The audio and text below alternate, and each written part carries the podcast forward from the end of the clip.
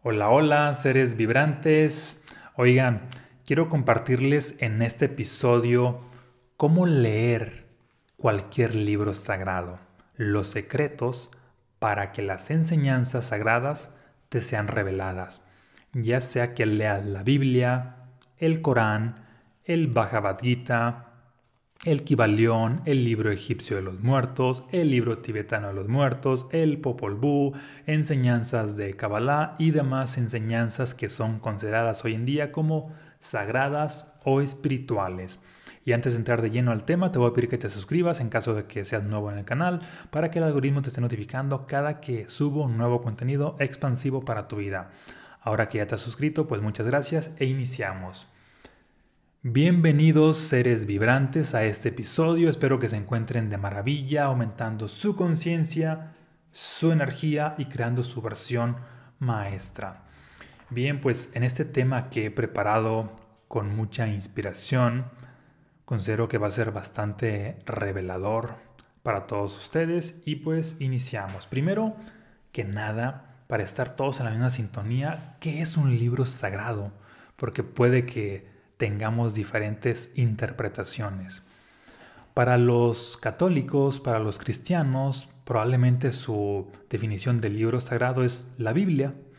Para personas de otras culturas, de otras religiones, pues seguramente tienen otra opinión, otra perspectiva. Para los judíos, quizá un libro sagrado es la mitad de la Biblia, solamente el, el Antiguo Testamento o los libros de Kabbalah para los hermetistas, un libro sagrado o su libro sagrado pues, son las enseñanzas de Hermes a través del Kibalión o a través de, la tabla de Esmeralda o demás. Para mm, las personas que practican religiones budistas, pues los libros sagrados pues, son las enseñanzas de Buda y, eh, en donde están escritas. Para los musulmanes es el Corán y así cada religión o cada cultura puede tener sus preferencias de qué libro es sagrado. Ahora bien, te voy a compartir mi definición. Para mí un libro sagrado vendría siendo aquella enseñanza, sea religiosa o no, pero que te lleva a expandirte en la parte espiritual.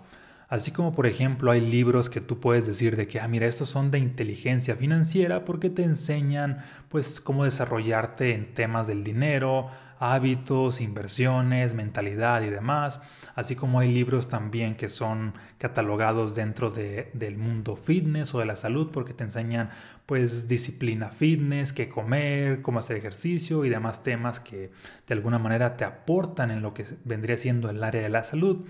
Así también están los libros sagrados, son aquellos que te aportan en la parte espiritual. Y aquí entran los libros de todas las religiones, algunos que ya mencioné al principio, y también desde luego libros que son o que van fuera de las religiones, que son doctrinas filosóficas, pero que te dan enseñanzas para expandirte en esta parte espiritual. Mm, libros de autores también actuales, desde luego, ya sea como, bueno, actuales, pero que aún no viven o que están viviendo, ya sea de algunos gurús, que eh, tienen desarrollo espiritual, ya sea, por ejemplo, no sé, Osho, Krishnamurti, uh, Yogananda o algunos otros, mm, pues, que siguen con vida hoy en día, ¿sale? Creo que ahora con esto ya queda un poco más claro. Estas son las enseñanzas sagradas, las que te llevan a un desarrollo en el área espiritual. Antes de iniciar un libro sagrado, y voy a poner aquí algunos ejemplos, bueno, está el Kibaleón, está el libro tibetano de la vida y la muerte, está la Biblia desde luego, Antiguo y Nuevo Testamento, están pues libros del Zohar y todos los derivados, secretos del Zohar, está mm, un curso de milagros, yo, yo lo considero un libro sagrado, Está el Bhagavad Gita, ya sea en sus diferentes versiones. Está también autobiografía de, un yogi, puesto que te lleva a desarrollarte espiritualmente. Está y también incluye desde luego mi libro Los estados del ser, porque son enseñanzas pues para expandirte en esta parte espiritual.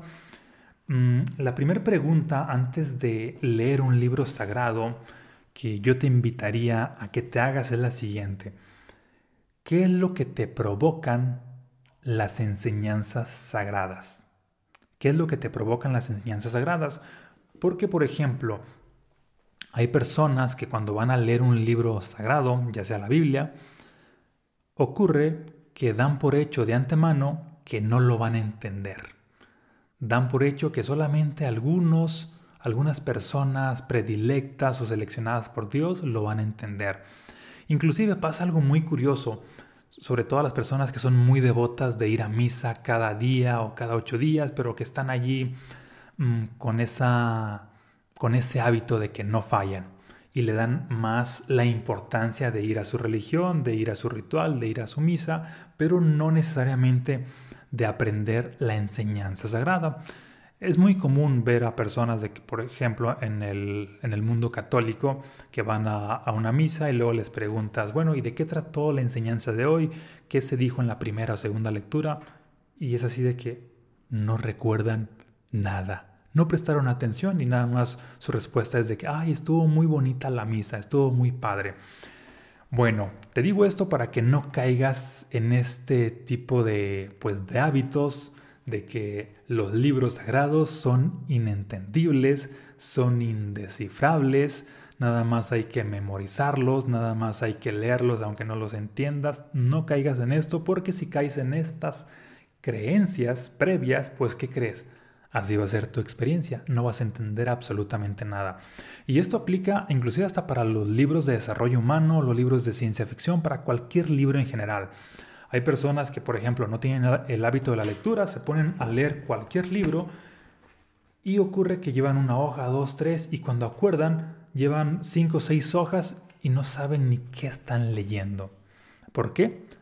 Esto es debido a creencias previas que ellos tienen y de pronto les cae el 20 es, chin, me perdí, déjame regreso un capítulo atrás porque no sé ni qué estoy leyendo. Están leyendo solamente, ahora sí que mm, lo están haciendo inconscientemente, lo están haciendo uh, por hábitos no funcionales de lectura y obviamente no están reteniendo nada de información. Entonces hay que cambiar nuestras creencias con respecto a los libros en general, nuestras creencias con respecto a los libros sagrados y sentirnos merecedores y dignos de la información que nos va a ser revelada. Posteriormente, una vez que tienes ya claro mm, cuáles son las enseñanzas o qué es lo que te provocan los libros sagrados previo pues a la lectura, hay que hacer una especie de ritual y es el siguiente. El ritual consiste en esto. Paso número uno. Tener una intención previa a la lectura. No solamente leer porque sí, no solamente leer porque te están obligando, no solamente leer porque te dijo tu gurú, tu sacerdote, tu, tu, maestro, tus padres, etc., sino que la intención nazca de ti. Y esta podría ser Mm, voy a leer este libro con la intención de obtener nuevas enseñanzas. Voy a leer este libro con la intención de que me sea revelada nueva información. Voy a leer este libro con la intención de adquirir más sabiduría. Voy a leer este libro con la intención de tener una nueva conciencia. Inclusive, dentro de las intenciones, pues si tú practicas alguna religión, pues pedirle a tu divinidad, a lo que tú consideras como Dios, que te revele ciertas enseñanzas. Es decir, literal, decirle, mm, Dios, te pido porque me des sabiduría para entender este libro que voy a estar leyendo. Básicamente esa es la intención previa. Por lo regular la intención previa está ahora sí que orientada a revelación, a sabiduría, a conciencia, a expansión a nivel mental, a nivel emocional o a nivel espiritual. Una vez que tienes la intención previa y que ya la has externado, es decir, que ya la has hablado a través de una oración, que ya la has escrito, inclusive también funciona, posterior hay que hacer mm, lo que sería entrar al estado deseado. Porque no es lo mismo si tú estás deprimido, triste, con miedo, inseguridad, o cualquier otra emoción negativa y posteriormente te pones a leer un libro de enseñanzas sagradas, pues ocurre que el nivel de revelación va a ser muy pequeño. ¿Sabes por qué?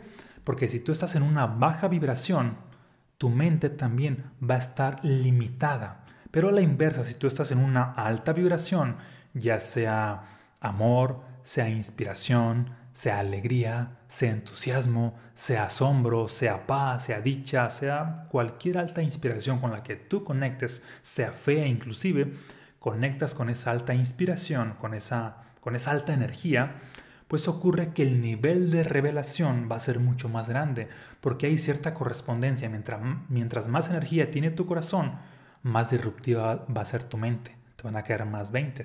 Mientras menos energía tiene tu corazón, tu mente va a estar limitada, va a estar ahora sí que en modo supervivencia.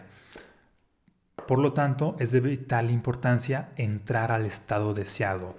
¿Cuál estado deseado practico yo? En mi caso es la inspiración. Antes de iniciar una lectura, procuro sentirme inspirado. ¿Cómo lo hago?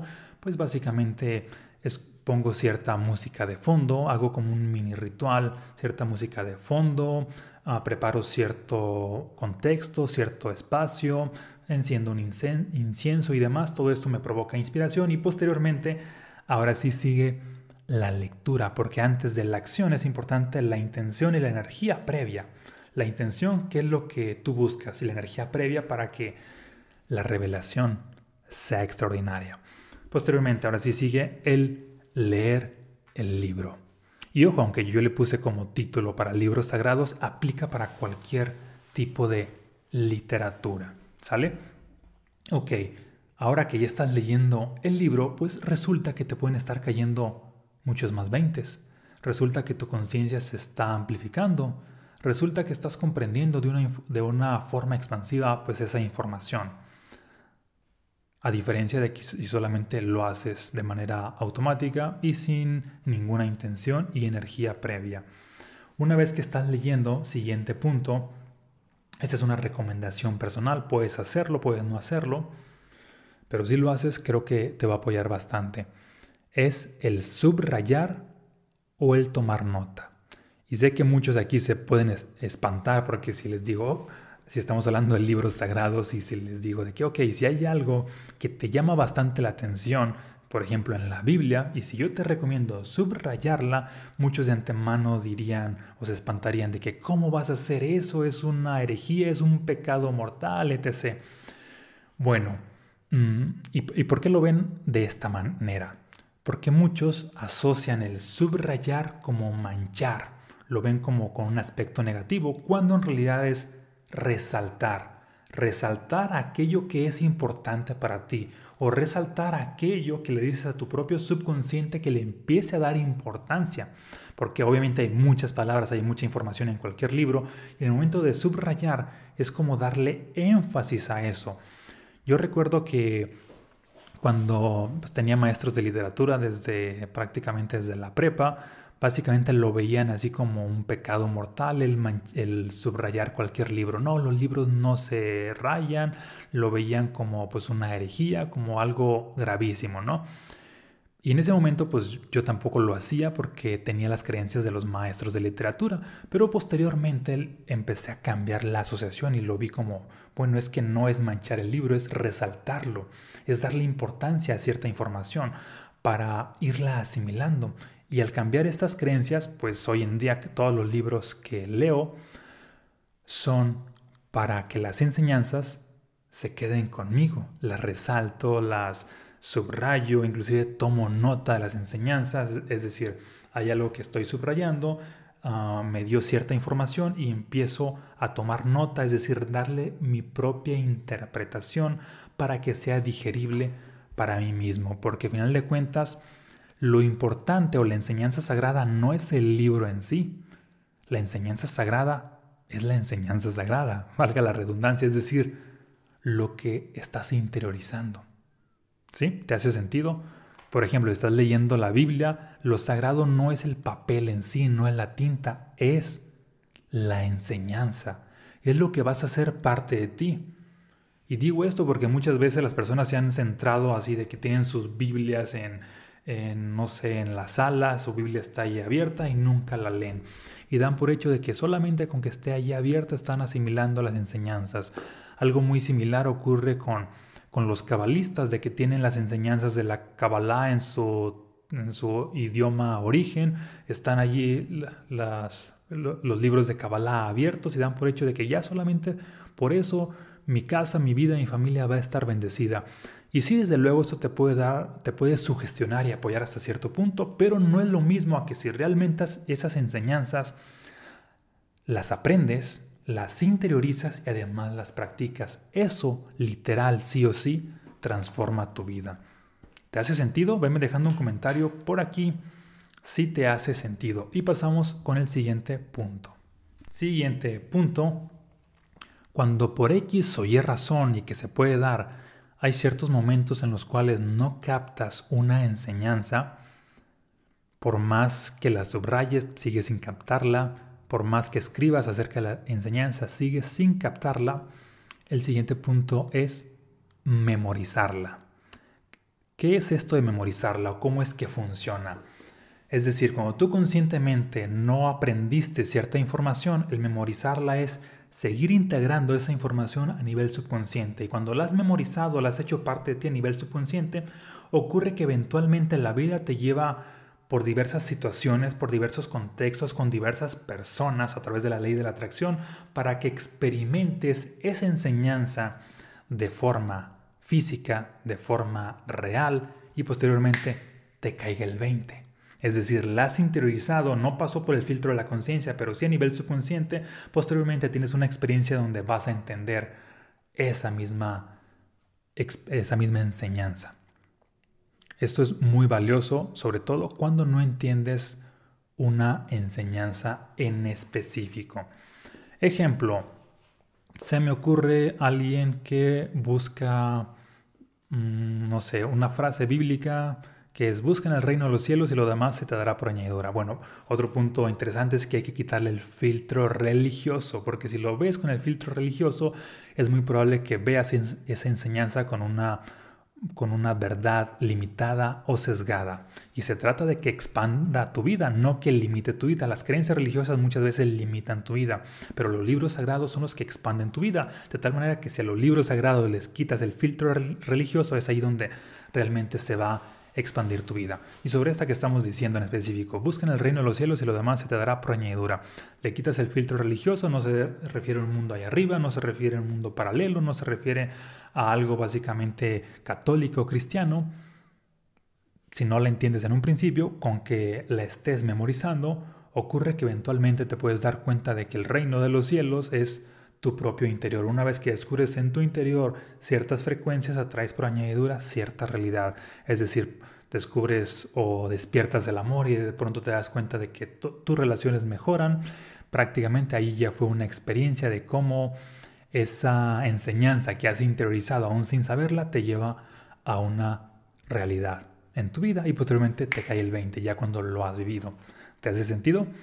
Ok, pasamos al siguiente punto que vendría siendo practica las enseñanzas. Ahora que ya pues las has entendido, las has interiorizado, hay que practicarlas, que no se quede solamente mm, en erudición, que no se quede solamente en conocimiento, no seas como los eruditos, como los religiosos, que básicamente se las saben de todas a todas, pero su vida prácticamente está igual.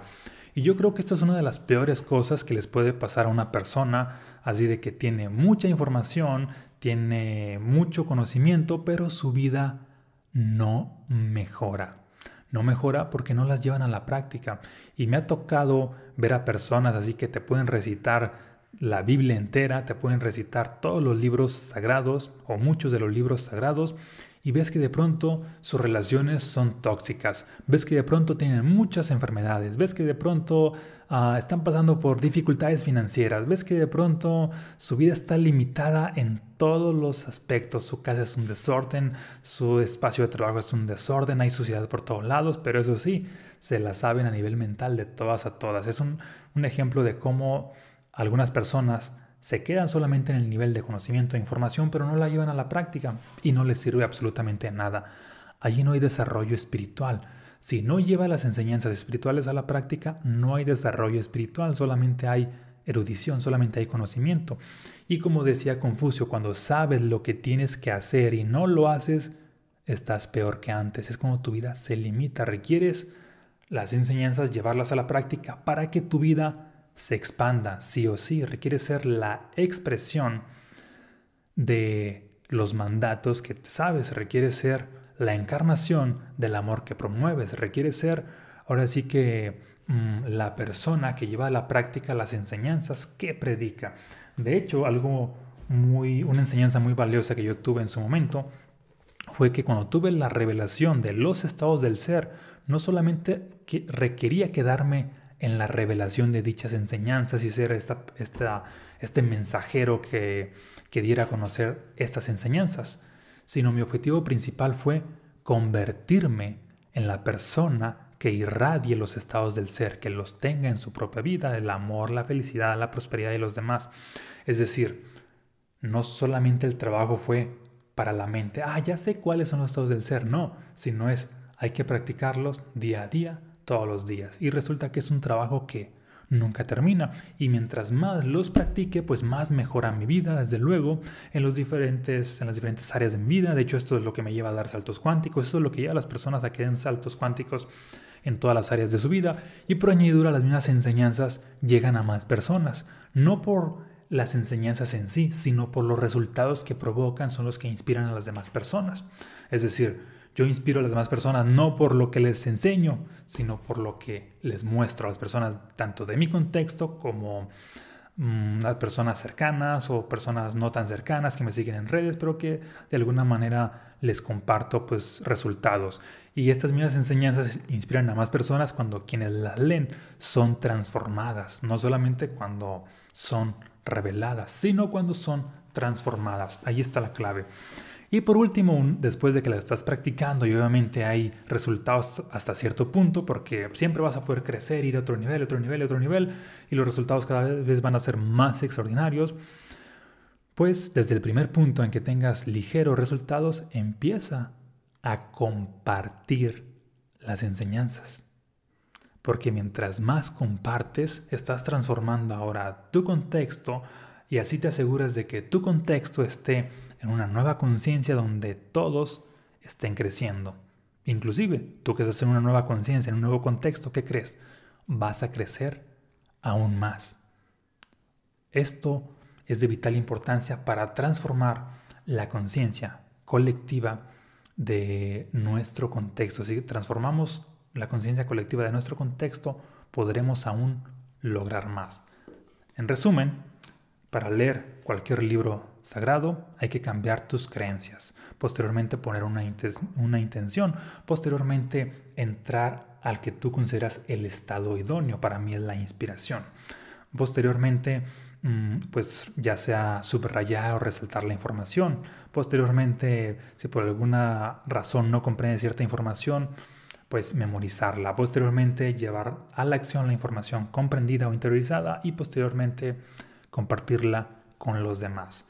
Compárteme si esto te hace sentido, si lo practicas o hasta qué punto lo practicas o si te comprometes a practicarlo desde ya, porque esto hará que cuando leas la Biblia va a ser más reveladora. Cuando leas un libro de enseñanzas de cualquier maestro, de cualquier gurú, de cualquier religión va a ser mucho más revelador, va a expandir tu vida, porque básicamente Mm, la intención que tú le pones previa a la lectura es lo que va a determinar si la revelación se va a dar contigo o no. ¿Te hace sentido? Compártemelo aquí en los comentarios. Y pasamos a una historia que te quiero compartir, ¿sale? Mientras veme escribiendo qué es lo que te llevas hasta ahorita. Ok. Y la historia es la siguiente. Bueno, de hecho, parte de esta historia la escribí aquí en un poder multi extraordinario, que es mi tercer libro. Mm, en cierto momento, a mí me gustaba leer mucho la Biblia. De hecho, mm, era el único libro que había en mi casa cuando yo era niño.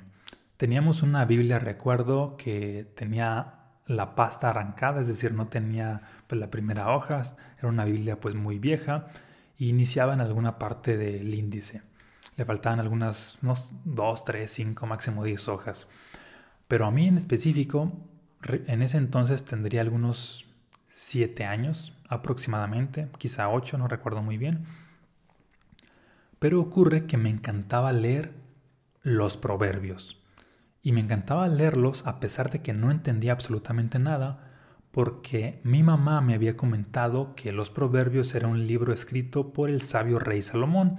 Y como ya sabía la historia del sabio rey Salomón, una de las cosas que yo más deseaba de niño era que cuando yo fuera grande era ser como el sabio rey Salomón. Por lo tanto, me encantaba leer los proverbios porque según yo eso me iba a hacer más sabio. A pesar de que no entendía absolutamente nada, los leía con esta curiosidad y asombro de que, wow, aquí hay muchísima información.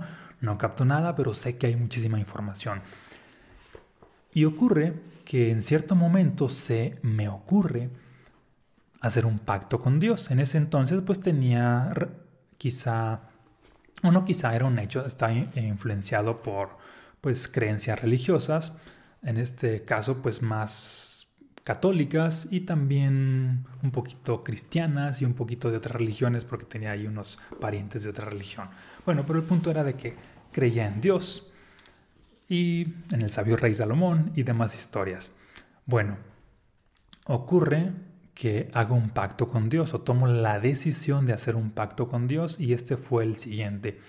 Empecé un día en la noche, en vez de dormirme, como siempre me dormía a las 8 o 9, en vez de dormirme, mis, mis papás creían que yo ya estaba dormido, pero me puse a orar. Orar para mí representaba hablar con Dios y básicamente le estaba pidiendo a Dios sin parar y de manera repetitiva una y otra vez que me diera una sabiduría similar a la del rey Salomón. Y recuerdo que tenía una vela que no recuerdo dónde había comprado o, cómo la había conseguido, pero tenía una veladora y un encendedor que también lo tenía escondidas porque pues no, no le gustaba a mis papás que tuviera pues ahí un encendedor porque no sé, quizá pensaban que iba a quemar la cama, la casa o algo, ¿no? Bueno, el punto es de que tenía una vela un encendedor, lo prendí para hacer como mi ritual de oración, para pedirle a Dios sabiduría. Y lo que recuerdo era que tenía la determinación de dejar de orar solamente cuando Dios me hubiese escuchado. Es decir, si Dios no me estuviese escuchando, iba a seguir orando y orando sin parar.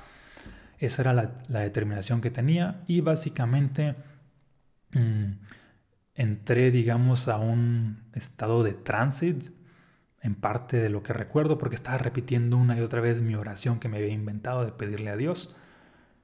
Y ya eran como las 2, 3 de la mañana entre que estaba mareado, entre que tenía sueño, entre que tenía esta intención, entre que quizá un poco del trance, un poco del estado alterado de conciencia y demás, llegué a experimentar entre el pecho y el estómago como maripositas en el estómago, como si algo se moviera dentro de mí, como un chispazo, como una energía, pues no sabría decir exactamente, pero en ese entonces lo que sí llegué a, a interiorizar o a creer fue de que esta es la señal de que Dios ya me escuchó. Y a partir de ahí ya dejé de orar, me acosté con la convicción de que Dios me va a revelar la sabiduría como el sabio rey Salomón, con una sonrisota enorme de que ya los milagros van a empezar a ocurrir a partir de ahora, es decir, una fe inquebrantable de niño.